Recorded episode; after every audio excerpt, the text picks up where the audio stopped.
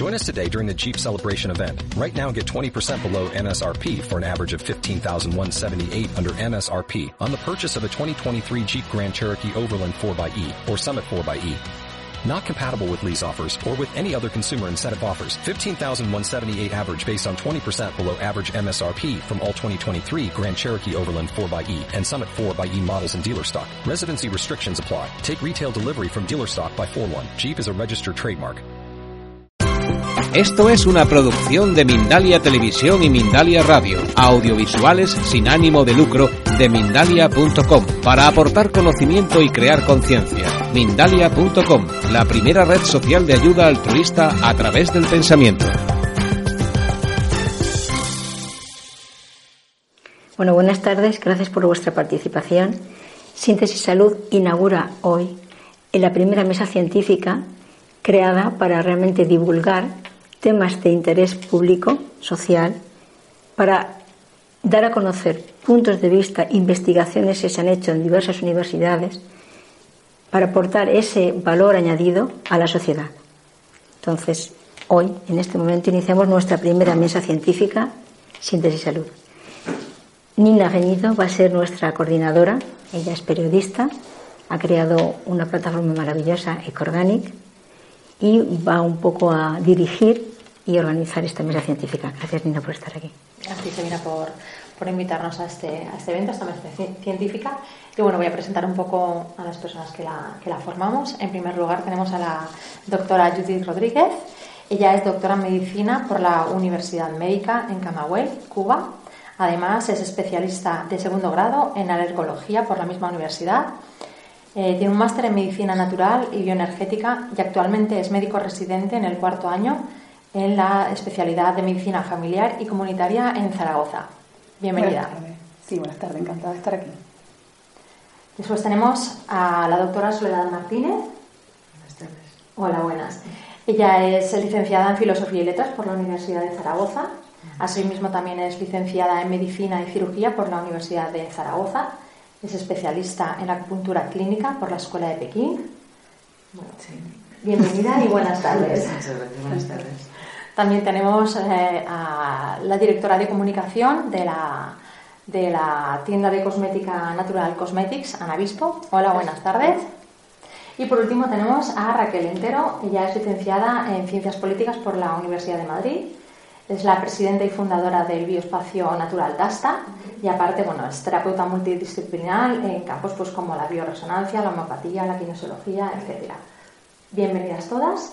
Bueno, lo que vamos a tratar en esta primera mesa científica es sobre el tema de los disruptores endocrinos, ¿vale? Es un tema que preocupa bastante a la comunidad científica y que creemos que la sociedad tiene que conocer qué son los disruptores endocrinos, conocer los riesgos que tienen los disruptores endocrinos y a partir de aquí, de este conocimiento, pues actuar en la medida en que podamos como individuos y luego como sociedad.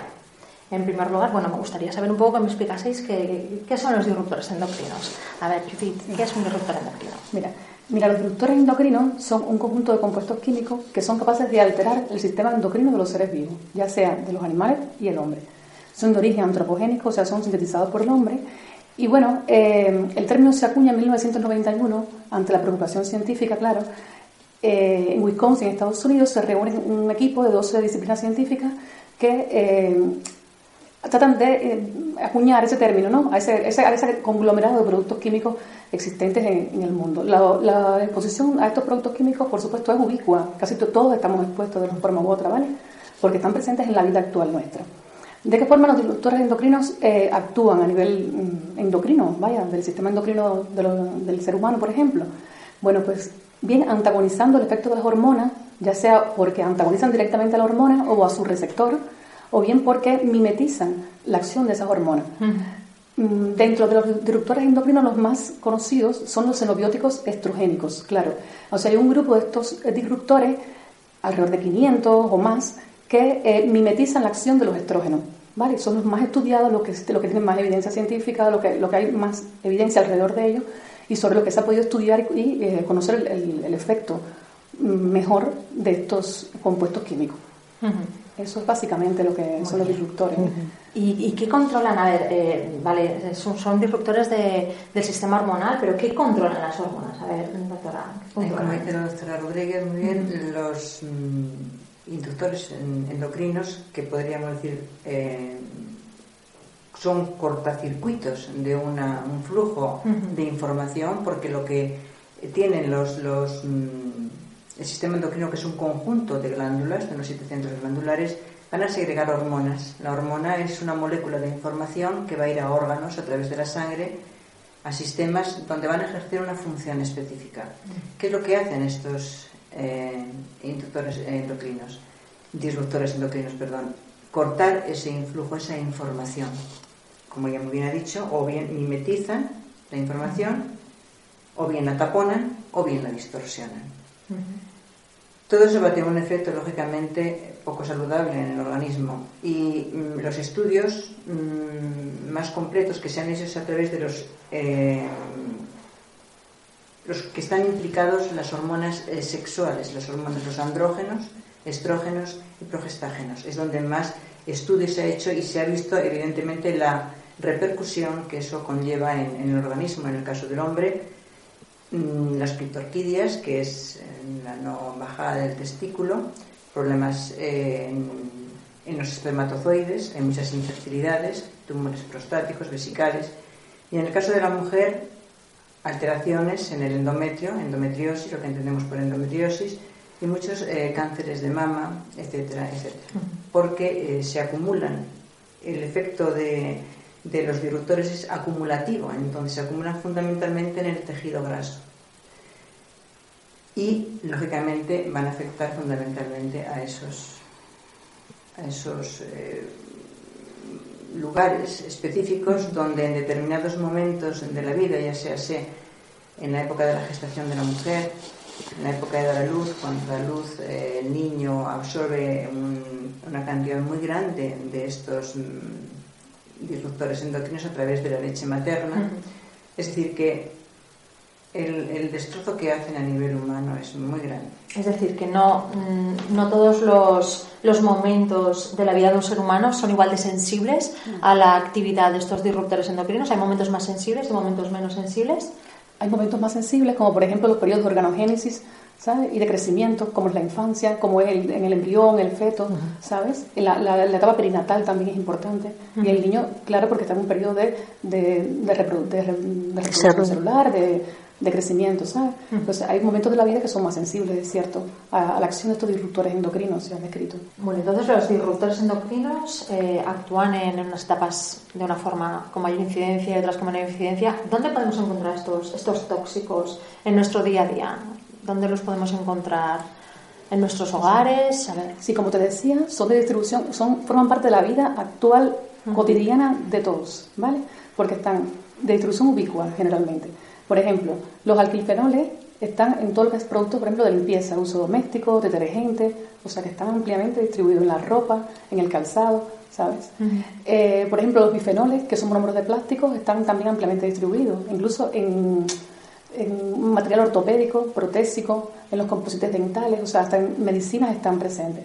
El bifenol, por ejemplo, uno de los más estudiados es el bifenol A, que estaba en los plásticos de manera universal casi. Y los bifenoles de nuestros niños tenían bifenol A, hasta que se prohibió y se quitó. ¿Vale? O sea que son ampliamente distribuidos los talatos, los eh, eh, organo- organoclorados plaguicidas, o sea, hay herbicidas, plaguicidas, espermicidas en general. ¿Vale? Una distribución amplia, aunque en medicinas también. Se han, usado, se han utilizado también en medicamentos. Están los parabenos también, ampliamente distribu- distribuidos en la cosmética, en la, en la- en la industria de la medicina también. Metilparabeno, propilparabeno, que provocan no solamente eh, muchas, muchos tipos de, de reacciones, sino también reacciones locales, reacciones de dermatitis de contacto, alérgicas. También provocan alteraciones del sistema inmune. O sea, que sean, no solamente desde el punto de vista hormonal, eh, como es los xenobióticos estos, eh, estrogénicos, sino también de forma general, se han asociado a alteraciones del sistema inmune y, y otras alteraciones del comportamiento incluso. Ujú. A mí me parece interesante lo que has hablado del tema de los cosméticos, porque bueno, aquí tenemos a, a Ana, que ella nos puede hablar un poquito más de, de- de su experiencia, ¿no? De, de estos disruptores endocrinos y otros tóxicos, pero principalmente los disruptores endocrinos. Cuéntanos un poco tu experiencia. Sí, Tal y como bien ha comentado Judith, eh, están muy presentes en nuestro día eh, en un montón de productos que utilizamos, desde el dentífrico, el desodorante, el champú, el gel, estamos eh, constantemente expuestos y efectivamente es acumulativo. Y si hiciésemos cuentas, si multiplicásemos la cantidad de veces que nos eh, cepillamos los dientes y lo multiplicamos por los días que tiene un año, al final eh, eres consciente de la cantidad de, químicos y de productos dañinos que, estás introduciendo a tu cuerpo. Y de forma consciente, porque ah, es un tema muy amplio, pero sí que es cierto que en algunos productos pues, eh, el consumidor sí que es un poco más, más sensible. ¿no? Ahora cada vez una persona es más exigente cuando, por ejemplo, busca un desodorante, que es algo muy básico, pero eh, yo nunca pierdo la ocasión, si me encuentro una mujer, es el desodorante es fundamental, un desodorante libre de un montón de cosas, pero entre ellas aluminio, porque la mayor parte de, de productos de higiene están plagados de ingredientes eh, insalubres del todo. Y, y, sobre todo en nuestra rutina, desde el gel, el champú, hablo de productos muy básicos, sin, concretar demasiado. Luego, por ejemplo, los ftalatos en los pigmentos de los esmaltes de uñas, el formol, eso es. Pero claro, muchas veces no somos conscientes. El consumidor muchas veces desconoce eso, entonces eh, nosotros tenemos una gran parte de responsabilidad cuando eh, trabajas con marcas, distribuyes, tienes que informar y es fundamental saber eso, el conocimiento y nunca es suficiente. El problema es que el conocimiento en este campo eh, hay un gran desconocimiento y, por, esa falta de conocimiento pues eso degenera en, otro tipo de problemas de, salud, cutáneos. Entonces ya tenemos que están en la cosmética, tenemos que estar en los plásticos que utilizamos día a día en nuestras casas, ¿no? Los que, los que podemos encontrar, ¿dónde más podemos encontrar este tipo de...? En las ropas. En las ropas también, Ya muy sutilmente, porque cada vez va como perfeccionándose más, pero todo lo que llevamos encima, las fibras... Es, el poliéster, ¿no? Las fibras que no son naturales. Es un contacto directo con, con la piel y sobre todo en los niños, como comentaba antes, según las edades también la incidencia la, es mayor, ¿no? Em, y la repercusión, pues todas las ropitas, los pañales, es un conjunto de, de muchas de muchas cosas, entre ellas la ropa que es habitual, entonces hay que tener pues mucho cuidado o bueno, por lo menos intentar hacer posible que las fibras ya sean naturales. Claro, porque eso es otro de los problemas, ¿no? Una persona ante tal avalancha de información, lo que dice es, bueno, pues me quedo en mi casa y no hago absolutamente nada. A ver, ¿qué, ¿qué, podemos hacer a nivel individual? ¿Qué pequeñas acciones podemos hacer que, desde vuestro punto de vista, creéis que marquen un poquito el camino que debemos llevar, porque ante tanta información nos podemos abrumar, ¿qué podríamos hacer? A ver, ¿qué decisiones puede tomar una, una persona? Sabina, a ver. A ver, pues mira, lo primero es informarse. La gente lo que hace es que no es consciente de que cuando compras algo, la responsable de lo que te vas a poner y lo que te vas a tomar eres tú. Entonces, si la sociedad no está marcando unos límites correctos, tú tienes que hacerlo. Por eso estos temas que estamos haciendo ahora es para divulgar y que la gente conozca. Leer las etiquetas, leer las etiquetas tanto de nutrición como de cosmética. Mirar si tiene parabenes, si tiene vaselina, si tiene eh, propilenglicol, cantidad, los es, ver qué es, porque claro, todo se pone como una E, pero hay unos que realmente son es naturales y otros que son completamente tóxicos. Entonces, lo que vamos a hacer cuando terminemos esta, esta mesa redonda es marcar una lista, dar una lista, para que la gente que tenga interés sepa dónde, a dónde acogerse. Entonces, lo primero es infórmate. Infórmate, empieza a averiguar qué, qué ingieres y qué te pones.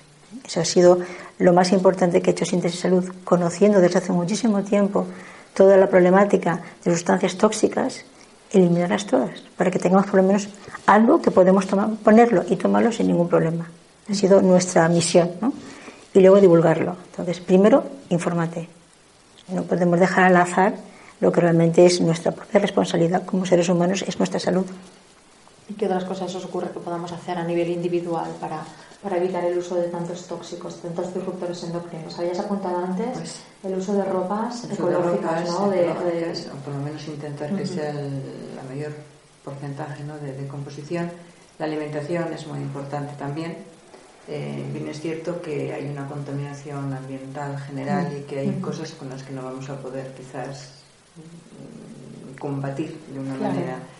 Pero em, sí, pues hay medios de combinar de agua y tal para eliminar un poco los tóxicos. Y comer pues si es posible, lo que pasa es que es muy difícil pues la comida ecológica, no todo el mundo tiene acceso, pero sobre todo poner la conciencia en esos en la vida, porque ya que no podemos actuar porque no tenemos medios, porque es casi no, no imposible, es difícil o muy difícil poner la intención en que eso varíe. Y sobre todo porque bien es cierto que hay muchas personas que mm, a través de todos estos problemas eh, tienen ellos complicaciones en la salud, ya a nivel de la, de la piel, porque el, el, mecanismo de acción que tiene el cuerpo para eliminar los tóxicos, hay tres órganos fundamentales desintoxicantes, como son el pulmón, el hígado y el riñón, que son, digamos, los filtros del cuerpo.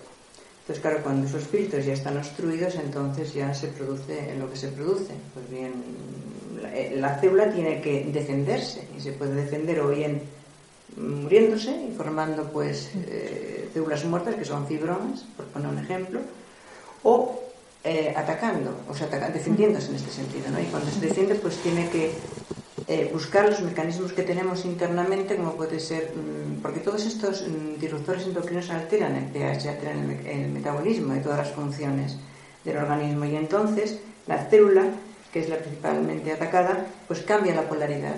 Y, si dentro tenemos los iones potasio y fuera tenemos los iones de sodio, cambian, entonces se, se vuelve más sensible. Entonces, ¿qué es lo que va a hacer el organismo? Pues va a intentar eh, absorber agua porque el agua mm, mm, destruye los ácidos que provocan todos estos tóxicos.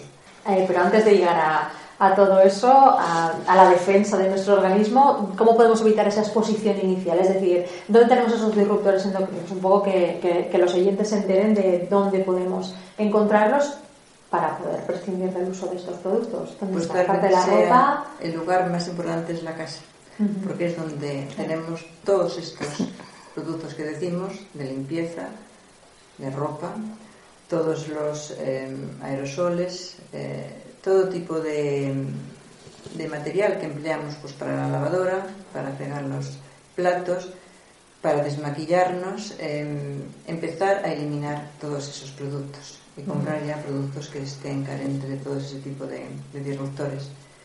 En los plásticos principalmente. En los plásticos, de, sí. en los plásticos que tienen dioxina, sobre todo, no calentarlo en microondas, el teflón de las sartenes, o sea, hay una serie de cosas que se pueden hacer y que el consumidor, el consumidor puede evitar en alguna medida, claro. Bien, sí. A veces es muy difícil no exponerse a, alguno, pero claro, estaremos siempre expuestos a algunos. El cocer con siliconas. Algo de, de evitar, pues. Hemos oído todos que el, el, agua, las botellas de agua con el sol son perjudiciales, pero ¿por qué? Porque el plástico solta, los ingredientes en, en, el agua. Sí, entonces, pero ahí voy a hacer una, una, un apunte. Yo de, nosotros en Fundación Solidis, con una socia mía que investigamos mucho la radiación solar, hemos comprado que agua embotellada, agua del grifo normal, en una botella de 5 litros expuesta al sol por un mínimo de 30 días pasa de un color transparente a ponerse absolutamente marrón, llegar a putrefacta mm. y cuando empieza aproximadamente el mes y medio se cambia por completo, se pone blanca, blanca transparencia con una frecuencia vibratoria altísima. Es decir, que la radiación ultravioleta tiene la capacidad de eliminar cualquier toxicidad dentro del agua. Por lo tanto, la radiación ultravioleta absorbida por la piel en el sol de la persona también tiene la capacidad de potenciar nuestro sistema inmunitario y ese es uno de los mejores aliados que vamos a tener contra todos estos elementos que no podemos evitar que están a nuestro alrededor. Claro. En nuestra casa vamos a poner la conciencia de que no estén, pero estamos interactuando en el trabajo, oficinas, restaurantes, en la calle, en las tiendas. Entonces, si nuestro sistema inmunitario está lo suficientemente fuerte y potente, podremos convivir con todos esos agentes externos sin que nos pase nada. O sea, no hay que tener miedo, simplemente precaución. Claro, pero también se trata de, de, de crear eh, un, un, conocimiento por parte de la sociedad, obviamente, obviamente. también para, aparte de lo que podemos hacer individualmente en nuestras casas, que podemos hacer muchísimas cosas, algunas de las, de las que hemos enumerado aquí, como sociedad, ¿qué es lo que podemos hacer? O sea, ¿qué le podemos demandar a los, a los poderes públicos? Porque no se actúa, porque no se pone medidas en contra de, de los disruptores endocrinos, porque, bueno, tengo entendido que actúan en partes muy bajas, es decir, que los límites que tenemos hoy en día establecidos como umbrales de seguridad no, no serían ciertos, es decir, no existiría ese umbral de, de seguridad. ¿Qué, ¿Qué, podemos demandar? Pues mira, a mi punto de vista la mejor medida es primero la información, que lo estamos haciendo aquí gracias a Salina, que nos ha convocado en esta mesa científica redonda de síntesis y salud, y sobre todo no comprar esos productos. Si tenemos información y nosotros, que somos quienes mantenemos esas multinacionales, que son las que fabrican todo eso, dejamos de comprar, el producto deja de existir. Entonces es volver a conectar con aquellos productos que sabíamos antiguamente, que eran lo que nos han criado desde niños, y todos hemos aprendido todos muy sanos y saludables, y nuestros padres más. Volver a ese punto. Sí, por ejemplo, limpiar. claro, cuando estamos limpiando, estamos limpiando con cantidad de tóxicos que estás inhalando. Y podemos usar perfectamente el vinagre. En una, en una lavavajillas puedes poner vinagre en vez de poner un, un abriantador poner corteza de limón, o sea, limón, es que hay cantidad de cosas muy sencillas, pero que claro, era como lo hacían antes nuestros abuelos y ahora ya no tiene importancia, y es volver al origen. Y más cómodo y más rápido utilizar un determinado producto que en dos segundos resuelve el problema. En cambio, con agua caliente y arrulete podrías fregar toda la casa. Da un poco más de trabajo, sí, pero no hay ningún peligro, por decirlo de algún modo. O sea que también como consumidores tenemos mucha parte de culpa, ¿no? Nos hemos puesto muy cómodos. Sí, sí. Yo creo que en gran parte somos eh, cómplices. Y muchas veces eh, hay pereza a la hora de informarse. A veces no hay todos los medios, estoy totalmente de acuerdo. Pero a veces nos gusta eh, quizás pues correr una cortina y apostar por lo más cómodo. No siempre. Y hay casos y hay que puntualizar y cada persona sería un mundo, pero creo que muchas veces eh, pecamos de, pereza. a veces eh, tener información implica escoger. A veces preferimos eh, no tener conocimiento de algunas cosas y, actuar de, de, otra manera. Es difícil, muy difícil ser coherente y tal y como decíamos, estamos totalmente expuestos. Y no se trata de levantarse un día y fin todo, ¿no? Porque es imposible. de volver a una lucha, es imposible. Es imposible las cosas están establecidas de otra forma muy diferente, pero sí que siendo consciente y poco a poco es posible. El hecho de hacer la compra, porque comprar 15 eh, productos envasados, compra grande, ¿cuál es el problema? No es la primera persona ni es la última que lo va a hacer. Vas a tomar un café, tómate tu, llévate tu taza. Uh el café con la, más plástico, vale. Y como eso, hay un montón de detalles en nuestro día a día, desde que nos levantamos hasta que nos acostamos, que hacemos muchas veces pues porque no somos conscientes. Y si nos pasamos a pensar, es un pequeñito grano, pero sumado uno, uno, cuatro veces al día a lo largo de todo el año, como reciclar cuando haces la ducha. Es que son tantas pequeñas cosas que a veces no, no nos paramos, porque vamos corriendo. hay que llegar y hay que llegar, pero por llegar a algún sitio muchas veces destruyes. Entonces, ¿creéis que no somos consumidores conscientes por pereza o porque a lo mejor hemos delegado demasiado en el Estado y creemos que él nos va a arropar y que realmente nos cuida y no es así? ¿O cuál es vuestro punto de vista? ¿Qué es lo que pensáis? ¿Cuál es el papel del Estado en todo esto? Yo creo que el proceso ha ido a la par. O sea, también el Estado se ha sorprendido y todas las autoridades han ido sorprendiendo con el tiempo. O sea, estos compuestos químicos son de origen antropogénico. Yo te decía que han acompañado al hombre en toda su historia, porque hablamos ahora del bifenol A, pero eh, el amianto, por ejemplo, tanto, tantas cosas ¿eh? que, que, están desde el siglo XVIII acompañando al hombre y que, que muchas de ellas pasó mucho tiempo para que se llegara a tomar una conciencia del daño que producían, en este caso, por ejemplo, el amianto que provoca el cáncer de pulmón, el mesotelioma que producía. O sea que, que todo el mundo se ha ido sorprendiendo, ¿eh? porque, claro, son productos químicos que tienen una, un doble filo son productos químicos que pasan todos los niveles iniciales de toxicidad airosamente, porque son inertes, porque reaccionan químicamente muy poco con otras estructuras, claro, pero ese mismo, eso mismo es, una, eh, es contraproducente en el sentido de que si es muy estable y tiene, es inerte, pues bueno, ¿hasta, hasta cuándo está en el medio? Pues, ¿no? se destruye. ¿Cómo lo vamos a eliminar? ¿En 10, en, en 20 años, en 40 años? ¿Cómo, cómo es el proceso de degradación de esos productos químicos. ¿vale? Entonces, eso es una gran incertidumbre, no solamente para los consumidores, sino para todos, eh, para todos. ¿Me entiendes? Eh, a ver, mm, tengo entendido que, que, estos, que estos productos se acumulan en la grasa ¿vale? de nuestro organismo. Es decir, si son persistentes, ¿nosotros cómo los eliminamos? ¿Cómo nos deshacemos de ellos? Sí, mira, el producto, los, los productos son lipofílicos y por tanto, como tienen esa afinidad por la grasa, pues se acumulan en el tejido graso la mayoría de las veces, comúnmente, sobre todo estos que son serobióticos estrogénicos, casi todos, todos estos que, los que, la mayoría de los que hemos hablado, se acumulan sobre todo en los tejidos. Son persistentes, en el, en el, en el medio como tal, en la naturaleza. Son difíciles de, de, su degradación es difícil y compleja también. No sabemos hasta qué punto, cuando, ah, cuando se degradan también pueden formar metabolitos nuevos, ¿sabes? Que tienen también otra función. O sea que es un proceso en cadena que no sabemos eh, el, fin, claro. Se autoprotegen. Claro, Entonces, aparte de interferir en el desarrollo hormonal normal, también se acumula en nuestro tejido graso. ¿Es eso? Sí, sí. Entonces, los efectos se ven no solamente en la generación actual, que es la que se expone, sino también en las generaciones siguientes. Se puede saltar generaciones y provocar un efecto en una generación posterior. O sea que es un tipo de toxicidad diferente a la toxicidad normal de algunos compuestos que se sabe que son tóxicos y que no se utilizan, por supuesto que imposible. Pero esto tiene una toxicidad, vamos a suponer, eh, vamos a, pensar como que, como, como que se pueden utilizar, ¿sabes? Y es lo que eh, se ha hecho que se utilicen normalmente. Por lo que veo, la comunidad científica bastante, está bastante de acuerdo en la toxicidad de determinados determinados productos, como pueden ser los disruptores endocrinos.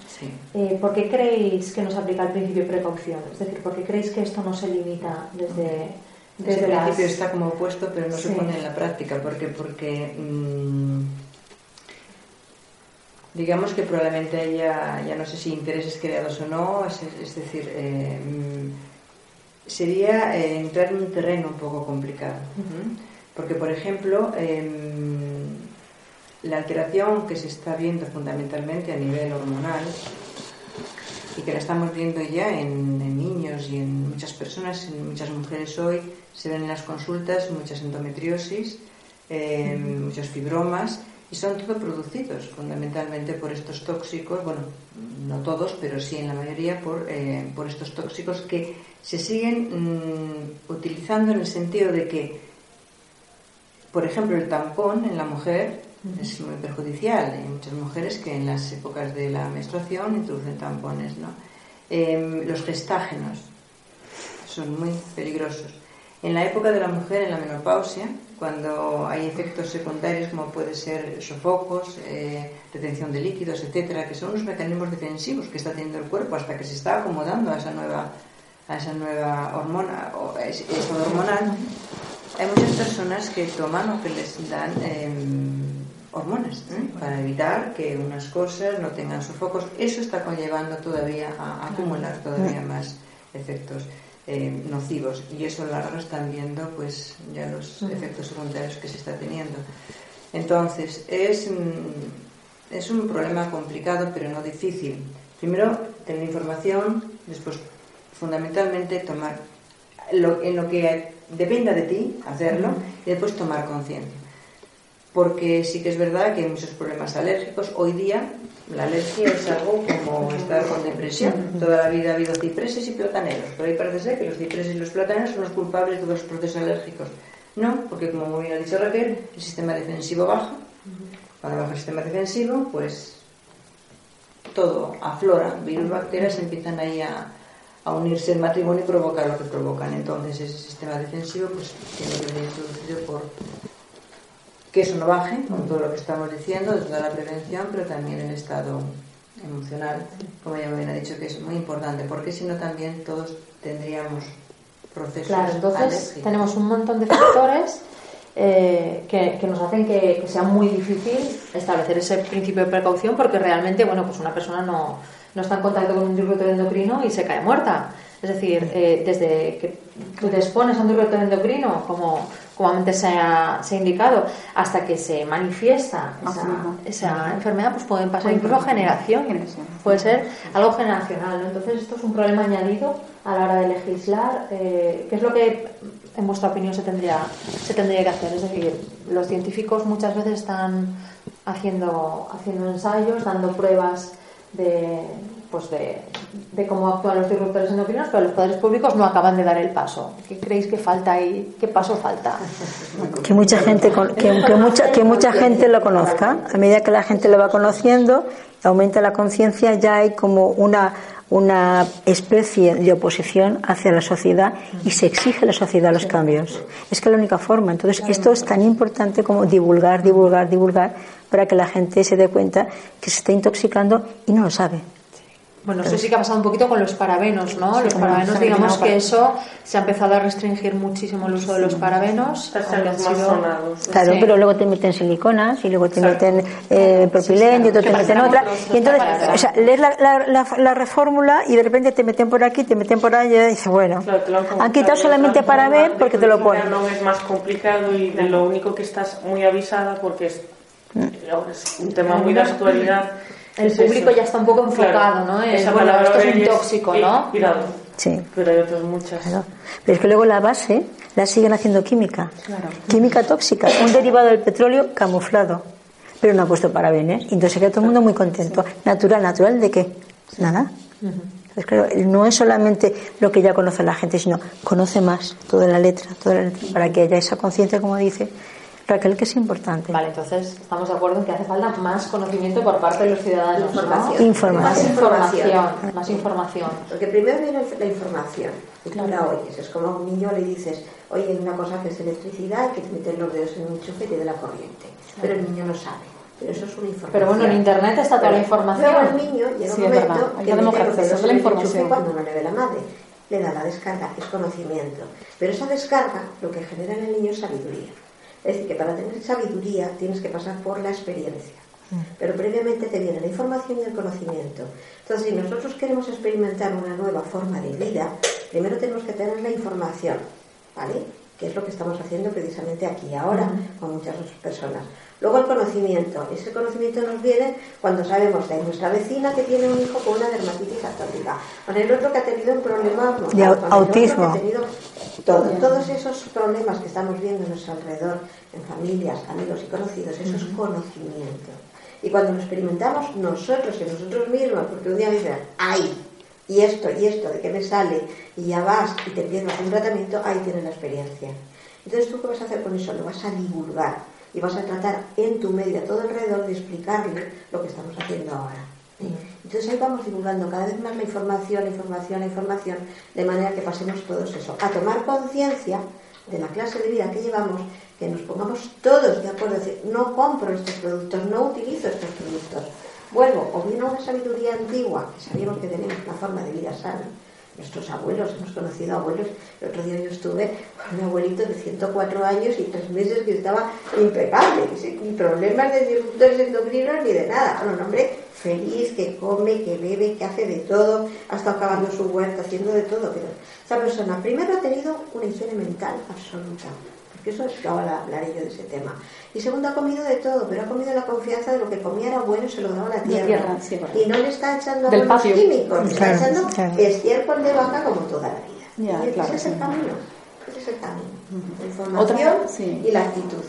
Otra vez se ha regulado el, la cantidad de, de disruptor endocrino que hay en determinado compuesto. Y lo que se sabe también es que la concentración umbral por debajo de la cual no hay riesgo es desconocida. Claro. O sea,